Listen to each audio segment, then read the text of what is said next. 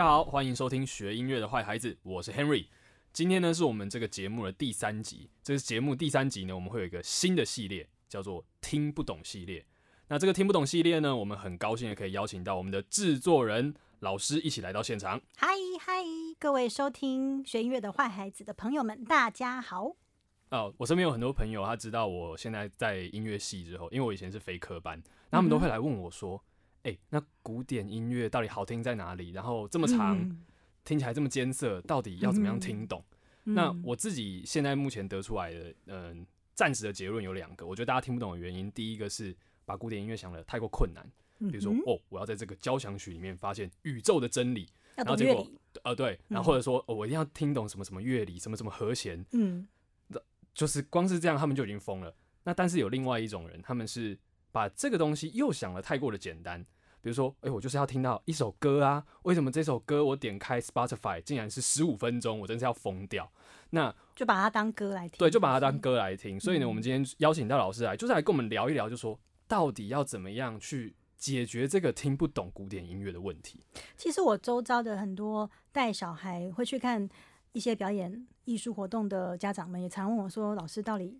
好听的 音乐在哪里？” 或者是说：“我知道你们古典音乐很好听，可是就太难了啊，太长了啊，嗯，就很难是。”接触。对对，不晓得怎么样去听懂啊，这样子。好，那我那我觉得其实听懂这件事情就已经是一个错误的期待。嗯哼，因为呃，其实，在很早以前啊，就是你要想古典音乐，其实是当时的流行音乐，它就是一个来大大家跟日常生活在一起的东西，它就是就是好听，然后好玩，就这样。那嗯我不太懂为什么大家都要说有没有听懂这件事情。其实我觉得一般很多我们可以看到一些导聆讲座，或者说什么什么全集介绍分析啊，然后他们其实他们好像蛮强调说要呃懂乐理，对，懂知识，懂音乐史，懂这个曲子的背景。你才能够去听得懂这首音乐吗？好像就直接把那个门槛架得很高，然后你就算知道这一场这个曲子的背景，它能够帮助你了解下一个曲子吗？嗯，这确实是一个蛮大的问题。像我自己去聆听导聆也有这种经验，就是通常啊，导聆会有那种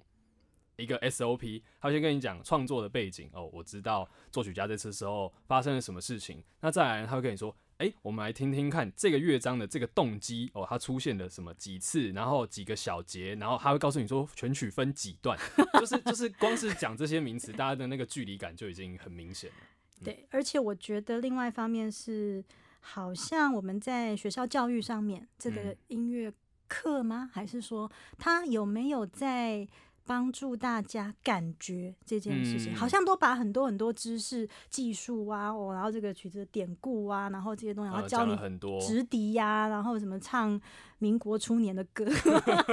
然后但是整个课本看下来，我看了好几本，就是教你怎么去让你自由的、自由的感觉音乐这件事情，好像很少。所以你问很多呃，就是上完音乐课的呃音乐音乐音乐学校音乐课对学校嗯音乐课的国小或是国中生，你就是说音乐音乐课的感觉是什么？都在吹直笛，或者有的老师会说啊，写个学习单哦，巴哈哪一年出生这样子，我觉得大家太讲究要把它学对学好，好，可是这是音，音这是本质吗学对音乐到底是什么？音乐其实就是很多美好的声音出现在我们的日常生活中罢了。嗯嗯嗯，所以我们把反而把它当成是一种哦，我要记住的这样背诵的知识，反而是一个我觉得尤尤其是我觉得有尤其是古典音乐，嗯。因为你有听过什么流行音乐或爵士音乐？来，我们来导聆，我们来分析。嘛，他们都在瞎聊，对不对？就是它就是一个生活啊。嗯所以呢，好像我们不管是呃听讲座或者是好、音乐课好了，我们其实好像太把一些知识跟分析，把知识放在感觉的前面，教大家怎么听懂。没有听懂，哎，就是啊、我以后不会再接触这个音乐了。嗯那这一切好像只是把古典音乐跟我们的日常生活推得越来越远而已。嗯哼。可是我还是必须要再拉回来讲一句，有些人我我觉得这个曲子很好听，我拿给他，他就是说我就是没有感觉，或是就是太长，他还是有点不得其门而入。那这样的问题，我们要怎么样试图去解决啊？好，它的确，古典音乐相较于其他音乐哈，因为它其实是呃从中世纪，大概六世纪吧，嗯哦有人说八世纪，一直以来到好文艺复兴、巴洛克、古典浪漫，然后到现在二十世纪、二十一世纪这样。然后，但是呢，呃，它的确是呃一个很重要的，很早很早就开始有一套很完整的音乐声音的记录。创作演出的整个过程非常有非常有系统，所以它可以帮助你，譬如说进入流行音乐或者是爵士乐，它有一套你知道和弦的理论，或者是一些记谱的方式，它或者是甚至你想要去学一个非洲鼓，很嗯。多。现在在美国一些大学，它可能就是把它用记谱的方式去把它呈现出来，所以你其实建立了一西方音乐，其实建立了一套很好的逻辑，让你嗯。去学会很多不一样的。但是我们也要知道，这一块西方古典音乐其实也是这整个地球的百分之三十而已。嗯哼，有很多原住民，或者是中亚地区，或者是非洲，或者是这些音乐，其实他们都没有走在平均率或者是这个所谓西方古典音乐的系统里面，但它就是生活的一部分嘛。大家都是在在用自己的音乐，用自己的声音在生活。就像你去看一个毕卡索、莫内的画展，你都看得懂吗？我想也也没有人敢这样讲，对，对，但你觉得好看吗？就是你就是会觉得说，哎、我喜欢这幅作品，或者说我不喜欢那一幅作品，倒也讲不出什么哦高深的什么色彩学这种理论啊。对，像我前几天其实看到一个李安很久之前的访谈，他说他年轻的时候看到一个导演的作品，艺术电影，他说我完全看不懂，但是我就觉得整个世界被打开。就是我我自己像我自己以前当文青的时候啊，高中的时候？就是现在、呃、比较世俗一点。以前当文青的时候呢，我很喜欢王家卫的电影。那如果有看过的话，王家卫的电影那个台词都写的不知道在讲什么，但是你就是觉得他就是有个韵味，就会让你很想要继续往下看，就是看他们咬文嚼字，就是很很好玩就对了。好，但是讲讲归讲，还是会有人很急切的说，那到底古典音乐怎么样聆听？我们有没有一个方式让我去理解这些东西？嗯，我觉得呃，就是五个字：错误的期待。老师意思是说，错误的期待让我们没有办法真正的去接触它吗？就是大家好像都把古典音乐当歌来听，然后嗯要听到旋律，然后你就会觉得哇，怎么同一个旋律一直在那边绕半天，然后哇，好，可能呃五分钟10我睡着了这样子。嗯对，但其实古典音乐从来不是用歌的方式在写的。老师要不要再给我们解释一嗯下？这样好了，我们先来听一首作品，好不好？就是也是我们生歌，在我们的片头音乐啊，精心设计的片头音乐，呃的一开始，其实就是巴哈的平均律第一册第一首的前奏曲 C 大调。顺便跟的听众介绍一下，这首曲子我们当年呢，呃，忘记几年前曾经把它发射到外太空上，就是让全宇宙的宇宙人人知道，外星人知道这个是人类的一个重要的瑰宝。对，我们有把它写在我们的记录里面。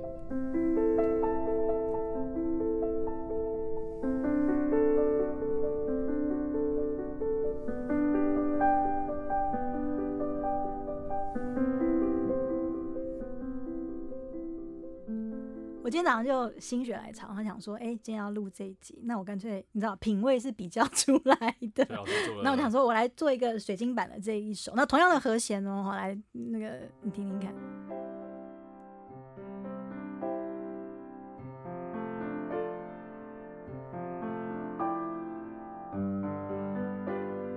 有没有很像我一天到晚在楼楼梯间？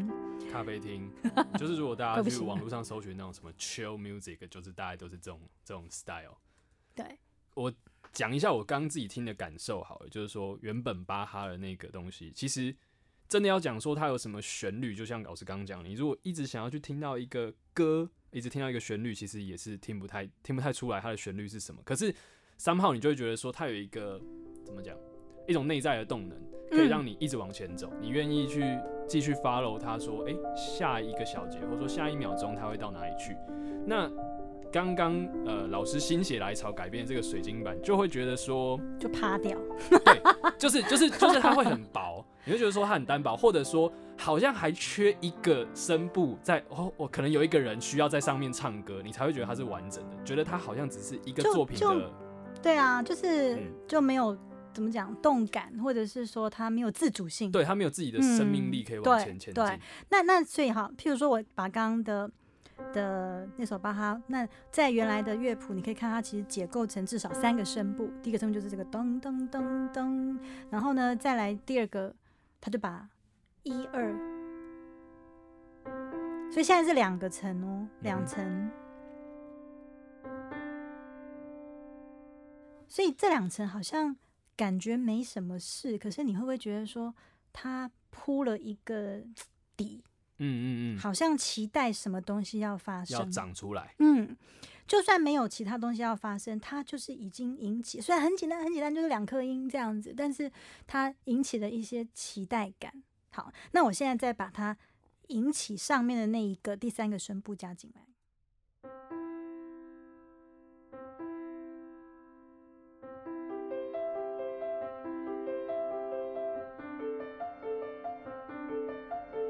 你会听到，其实三个声部，对，他们很像齿轮，或是像纺织机一样，他们互相帮忙的交织在一起，但是每一条、每一颗齿轮又自己可以运转的很独立。但是你听这个东西，对不对？就是它勾在一起，对我来说，就是你会觉得说，它的那个彼此的关系没有那么紧密。对，就是说这些声部之间没，它每每不是每一个声部都这么的独立吧？嗯，对对对，那就回到我刚刚讲说，古典音乐从来都不是用歌的方式在写，它其实你要讲歌，它每一行都是歌，就是说每一个声部声部它都是一个有每一个在不一样的音域的声部都是歌，嗯，所以我们听古典音乐的时候，其实你不可以一直听。上面那个东西，你要像让自己像像看到一个纺织机在运运作一样，听上面，听中间，听下面。它哦，它它可能就有点像，比如说我们在吃那种提拉米苏，有没有？我们上面不是会有一层那个 咖啡或者是可可粉，那中间会有奶酪，下面可能有一层饼干底啊。个别吃起来其实都很好吃，可是你就是会想说啊，我两上面两层吃一下，或者说三层一起吃一下。它虽然。嗯，彼此都有各自的独立性，可是放在一起，它仍然可以互相怎么讲，让对方的风味就是那个料，就是那个料都很好的时候，比如说人家法国奶油、意大利的那个，你知道可可啊什么可可粉这些，然后什么什么什么咖啡酒这样子，对。但你你这样配起来，它每一个都配的很好，说你不管要单独吃还是要合并再跟人家合在一起，它都是一个美好的经验。这就是古典音乐，你你形容的太好了，就是你你的 譬喻太好了，嗯对。那好，我们再听一个。譬如说，大家都知道这首曲子，我不用讲。啊，绝对知道。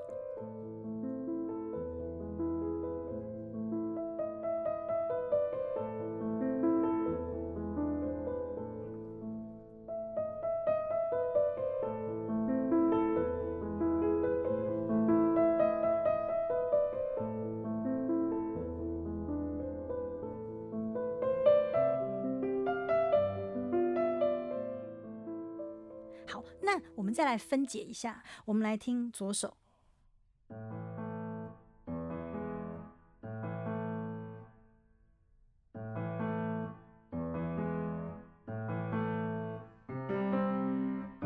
就是它，它不是一个就在那边，你知道，单纯无所事事，然后没有动感的东西。对，好，然后那我们现在让它引发它上面那个声部出来。滴滴咚，哒滴当，然后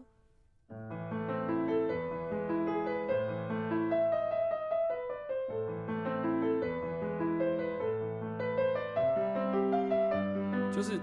它本身就有一种自己好像会有机的生长，就算只有左手，它都有一个继续往前的这样的一种能量，而且它会引发你知道说，哎，它跟。上面我们大家所熟悉的那个得了得了的那个关联性是很紧密的。嗯，对。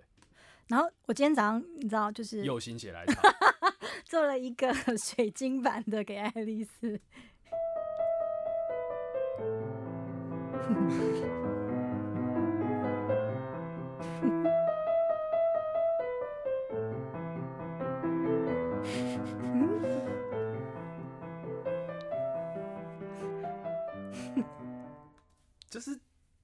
它整个那个能量已经完全松掉，哎，就是刚刚的那个，刚刚原本贝多芬的那个版本是梆梆梆梆梆梆，他会让你觉得说他要往前去，往前去，往前去，对，然后他 就会把，整个趴然后。对对对，然后他就会把他右手带进来。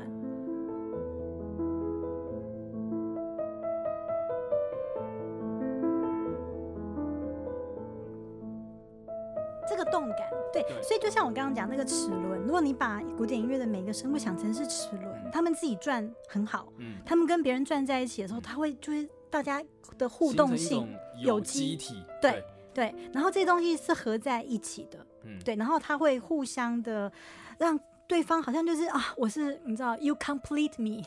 嗯，就是那个互相那个话，互相让对方完整。对，是不是？就是我，如果我们大家用一个哦听一呃听旋律、听歌的角度，就是哦上面唱的东西都一样，可是你你就会发现说，其实当它的伴奏形态不一样的时候，那个会完全大大的影响你对这首歌的观感。而且我觉得它，如果你要拿好像流行音乐跟爵士音乐的话，他们的齿轮层次比较在于音色上的东西，也就是哦，我我我来一个 drum set，、嗯，然后我我来一个有一个 bass，bass，对、嗯。我来一个 chords，嗯。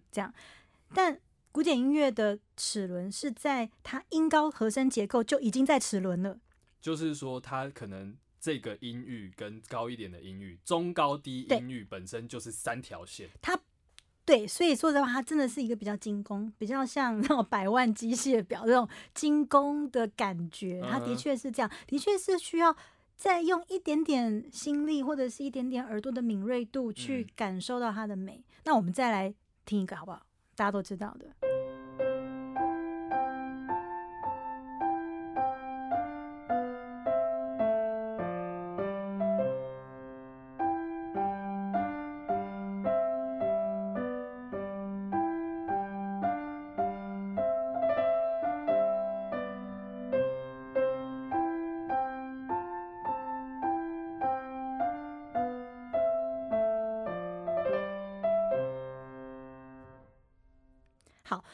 我们我现在也是把它拆开来，我来听下面这个声部的齿轮。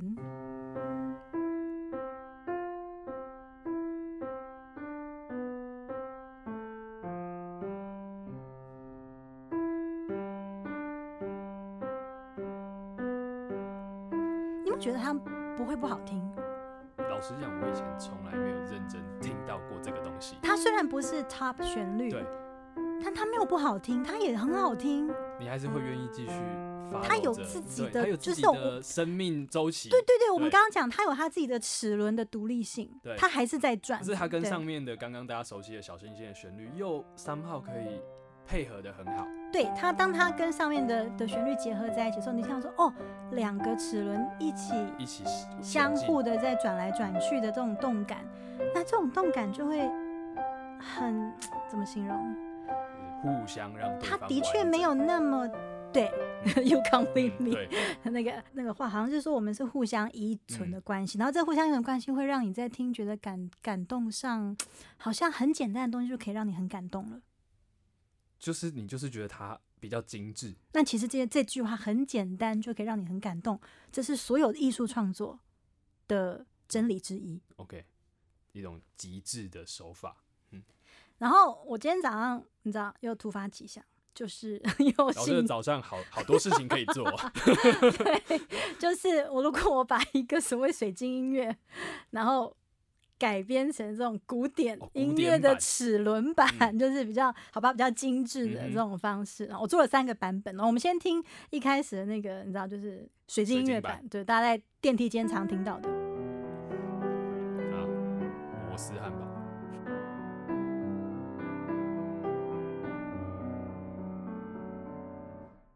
这就是我们跟刚刚听到那个，就是你会觉得说，OK，好，我听得到上面的旋律，可是底下的那个东西，它没有，它没有办法帮助这个音乐往前走。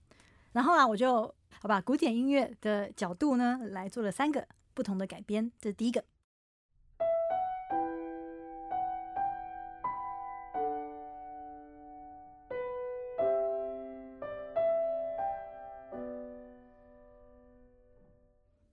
Henry 觉得怎样？我我其实听完就刚我没有我没有胡烂，我刚听完是真的有一点突然有点想哭，就是、嗯而且它我觉得很有趣的是，跟刚刚前面那个水晶版比起来，其实刚刚水晶版那个音多很多哎，它下面有一个东西在那边叭叭叭叭叭叭叭叭，你会觉得好像很丰富。嗯可是这个东西音比较少，但它就是意境比较漂亮。越干净才能越接近艺术啊。这样，那第二个版本，好，对我来说其实是有一点是浪呃印象乐派德布西版。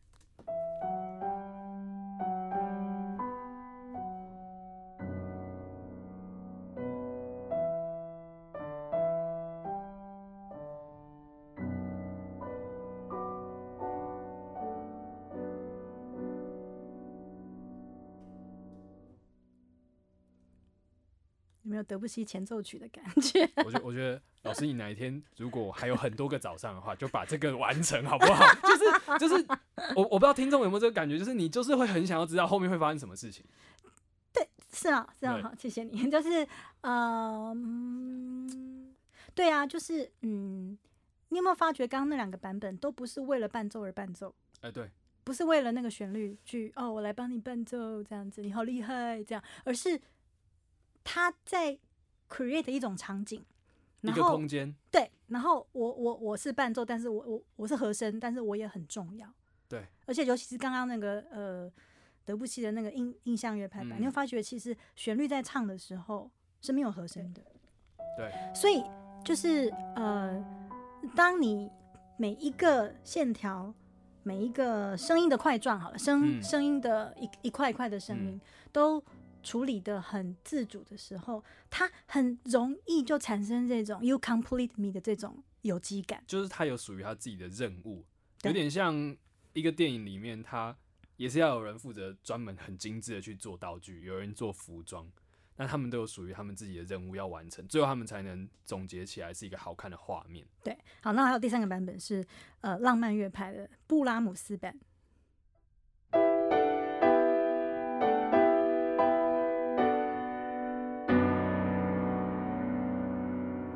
好好好深沉，好，布拉姆斯吗？非常深沉的对，所以。我就说回到刚刚讲，就是说，其实古典音乐的学习给我们好多技巧。嗯，那这些技巧好像因为大众的只听旋律这件事情没有办法去被 appreciate。对。可是可是我觉得我相信啊，就是说刚刚听众这样听下来都是很熟悉的这个宫崎骏的旋律，我不觉得会有任何一个听众说，因为听到旋律是一样，就是同一首歌。嗯，就是场景吧。对，嗯，然后这些场景需要很多，像你刚刚讲拍电影一样，要很多很多很多精密的仪器，全部全部在一起。他不是说哦，你女主角漂亮就好，什么东西都不用好，嗯，这样子。对，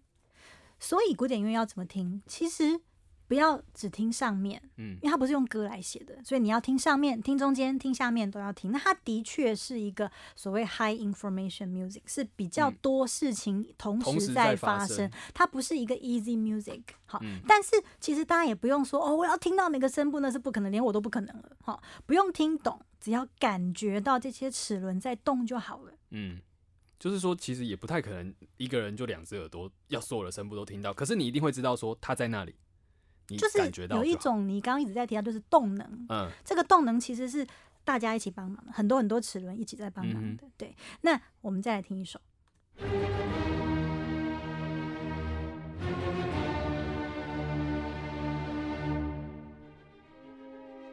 好，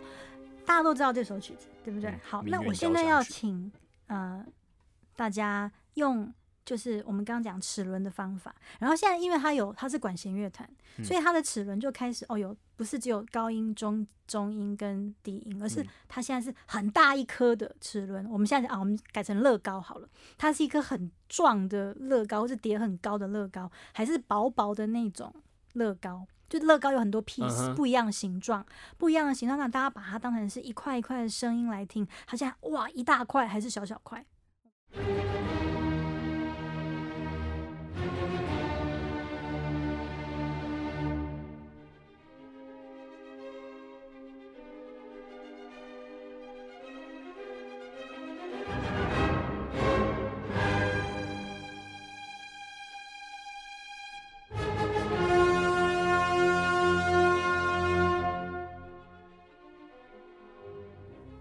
又变小块，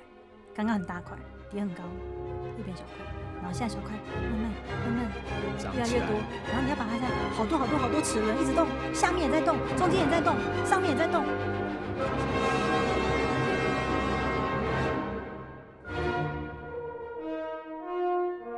好又又是一颗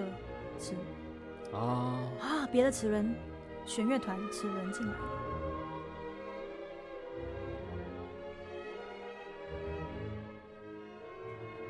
是不是？我觉得就用我刚刚跟听众一直讲那种电影的比喻好了，你就会觉得说那个场景越来越庞大，或者说哎、诶角色一直就它有剧，情的，所以你知道我为什么觉得古典音乐真的就是哇，就是很爱，因为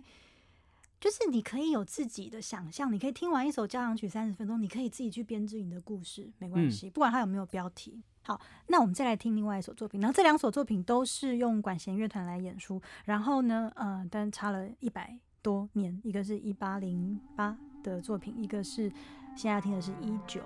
大概一零一三那个时候的作品。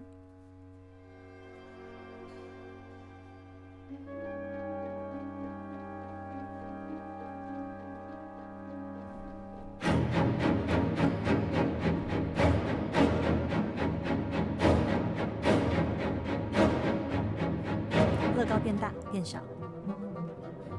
又变大。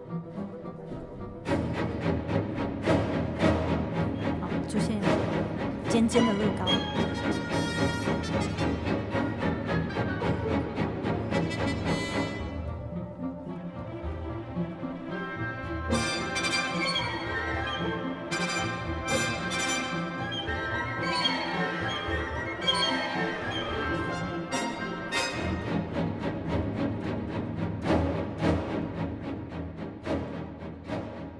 你有你有没有觉得，就是一样的听的方法？就是它不管横跨几百年，我可以用听中间、听下、听中间、听上面、听下面，然后把它想象成齿轮或者是一块一块的乐高这种方式，我可以听懂每一个时期的东西，就是我可以至少进入，嗯，觉得很有趣这件事情。就是我我会觉得说，老师刚刚讲的那个听懂，可能跟听众所讲的那个听懂有点不一样，就是说听出一种趣味感。就是我很讨厌听到有时候。呃 分析在这边导铃，或者说哦，来注意听，这边有一个减气和弦，这边有一个大二度，想说嗯，对对就是本曲共分为几段，然后你要听到那个三零，我想说，呃，天哪，就是你知道就听到那个好像不是不是我们领赏的根本，You are not helping，你你没有嗯在帮助领赏经验这件事情。就是刚我不晓得，就至少对我来讲，我可以跟听众分享一下刚刚不管是命运交响曲，嗯或是刚刚这个听起来很前卫的那个史特拉文斯基的《春之祭》，春之祭，